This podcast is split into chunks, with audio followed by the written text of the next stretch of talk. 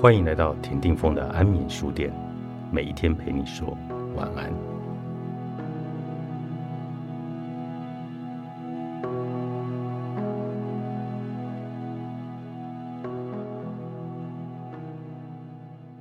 大头症是一种每个人都会有的原始能量，这种能量会推着我们，让我们贪心不足蛇吞象，让我们想要获得肯定与尊敬。让我们想要平步青云，但有问题的不是这股能量，因为我们可以燃烧这股能量去实现理想。真正有问题的是我们靠着这股能量所前进的方向。一般的大头症会让我们高估自己的能力，我们可以称之为幻想型的大头症，因为这种大头症的本质就是我们因此而受到外界的瞩目。因而对自身能力产生的幻想，一种扭曲的自我评价。另外一种大头症，我们姑且称之为务实型的大头症，则是一种不那么容易达到，也不会自然而然发生的境界。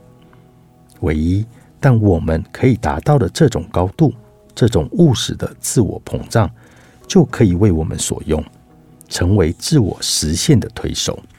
务实型的大头症所根据的不是幻想，而是现实。这股能量会被引导入我们的工作中，还有我们想要达到的目标、解决问题或是改善关系的欲望当中。这股力量会推着我们去把技术磨亮、磨光，而做出成绩来以后，那股成就感会让我们觉得自己很棒。作品会为我们带来名望。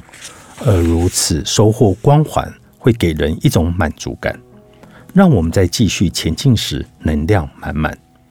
这是一种主要来自于作品本身的能量，想要被人看到的欲望只是次要，所以也不会有失控的问题。我们的自尊会随之提升，但这种自尊是连接到有具体可见的实战上，而非虚无缥缈的主观幻想上。我们看得起自己，根据的是作品，是我们对社会贡献的注意，而不是个人的义气。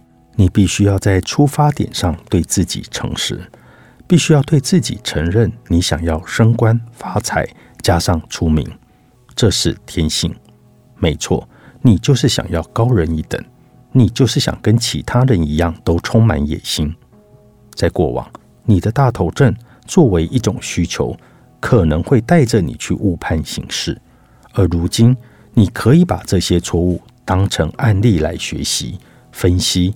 逃避现实是你的大敌。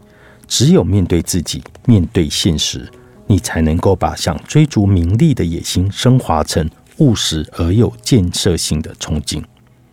幻想型的大头症会让你天马行空想个不停，你会白日梦做很多，但完全没有执行力。所以你必须要反其道而行，必须养成专注并且有始有终把工作或问题解决掉的习惯。你必须要把目标安排的相对容易完成，并且把计划的长度设定在几个月而非几年。一旦驯服了大头症的能量，你便可以让他去服务你的抱负与目标。你应该要偶尔放心的让它自由活动一下。你可以将之想成是你当成宠物在养的野生动物，偶尔让它出去溜溜，免得它把家里搞得天翻地覆。具体而言，这代表你可以偶尔让自己沉溺在过去不曾考虑过的伟大挑战之中。毕竟，随着自信的累积，你也会想要考验自己。你可以考虑在不相关的领域中发展新的技能。或是你曾想过要当成业余休闲来创作的小说，又或者你可以单纯在计划事情时松开想象力的缰绳。如果你是公众人物，必须要在众目睽睽下执行职务，那你可以解除原本自行加诸己身的封印，让大头阵的动力充满你，让你浑身都是自信。这会让你举手投足。都散发出个人的魅力。若你是领袖人物，而你所带领的团体遭遇到困难或危机，你可以刻意让自己的大头症爆棚，以便在面对任务时显现出必胜的信心，借以提升手下团队的士气。二战时的首相丘吉尔就是一位深谙此道的领袖。总之，随着能力的进步与履历的累积，你偶尔也可以自以为是神。反正，只要已经融会贯通了关于大头阵的原则，那你终究还是会在蓬风几个小时，至多几天之后回到地面上来。总之，在我们幼稚大头阵的根源处，其实是一种与母亲的强烈连结。那种连结是如此的彻底。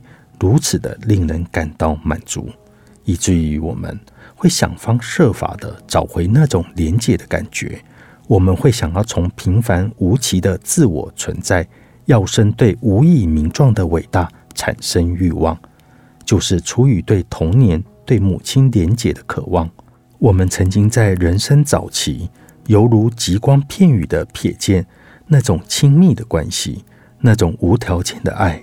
那种独一无二的联系，只可惜竟然是极光片语。那我们对这种体验就是稍纵即逝。在工作上进入心流的状态，或是在人际间培养出深度的同理心，将能带给我们更多这样的瞬间，让我们的冲动与欲望可以获得满足与疏解。我们就会感觉到工作或人能够合而为一。人性十八法则，作者罗伯·格林，李兹文化出版。